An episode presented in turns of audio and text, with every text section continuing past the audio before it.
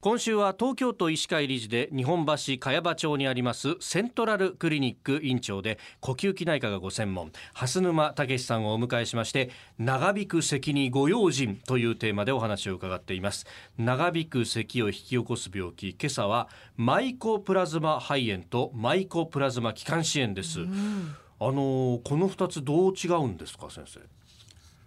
マイコプラズマ肺炎は、はいまあ、原因がマイコプラズマという微生物で起こる、まあ、肺炎です。えー、ただし、はい、この炎症の場所がですね、えー、気管支だけにとどまる場合はマイコプラズマ気管支炎と、うん、そう定義しています。場所の違いということ。そうです。例えばどちらの方が症状として重たいとかっていうのはあるんですもちろん肺炎の方が重たいですね。そうですよね。レントゲンに移ります肺炎は。ああ白くなっちゃうっていう。そういうことです。ですかこれってなんか原因とかっていうのは分かってるもんなんですか？細菌マイコプラズマという細菌の一種が原因になって起こる感染症ですね。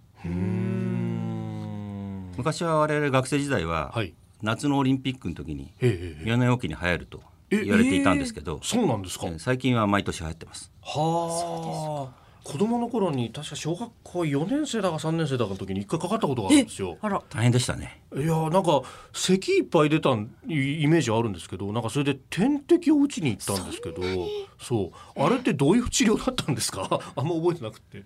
この病気は抗生物質抗菌剤が効きますから飲み薬よりも直接注射で静脈内に薬が入ることによってすごくよく効くようになります。ああそれがきちんとこう幹部である肺に行き渡るっていうようなこと？そういうことです。はあ。あだから点滴してたんですかあれ？だと思います。はあ。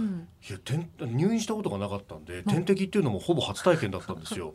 なんかあこうやってあの病気って治療するもんなんだってすごい思ったんですけど今も基本的にはその治療法なんですか？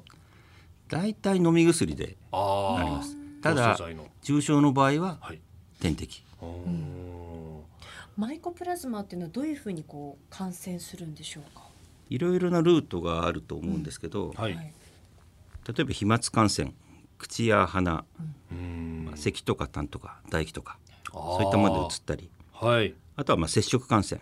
鼻や喉ですね、はい、あのインフルエンザなんかも同様なんですけどいくらマスクとかしててもですね、はい、人が触ったものを触ってその後目とか鼻とかこすったりすると、はい、それで結構インフルエンザも感染性胃腸炎もうつりやすいです。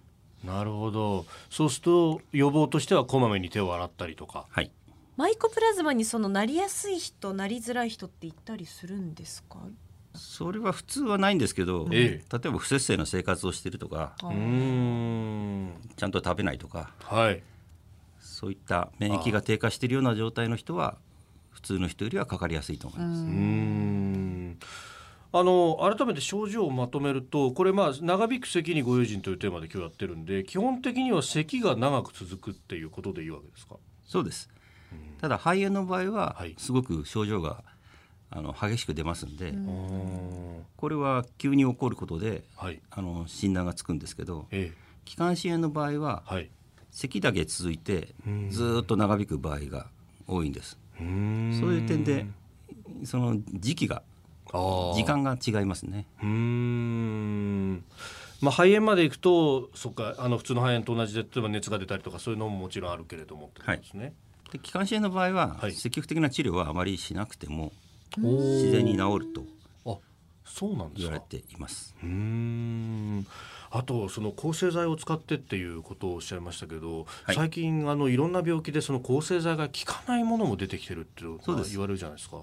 特にマイコプラズマは、ええ、昔からそのスタンダードに使われてた薬が、はい、なかなか効かない場合がありますので効果がない場合は途中で変更したりする場合もあります。まあ、じゃあそういうことも含めてお医者さん行ってちゃんと適切に処方してもらった方がいいわけですね。はいそう思いますえ長引く咳を引き起こすさまざまな病気今朝はマイコプラズマについてセントラルクリニック院長蓮沼武さんに伺いました。先生明日もよろしくお願いします。よろしくお願いします。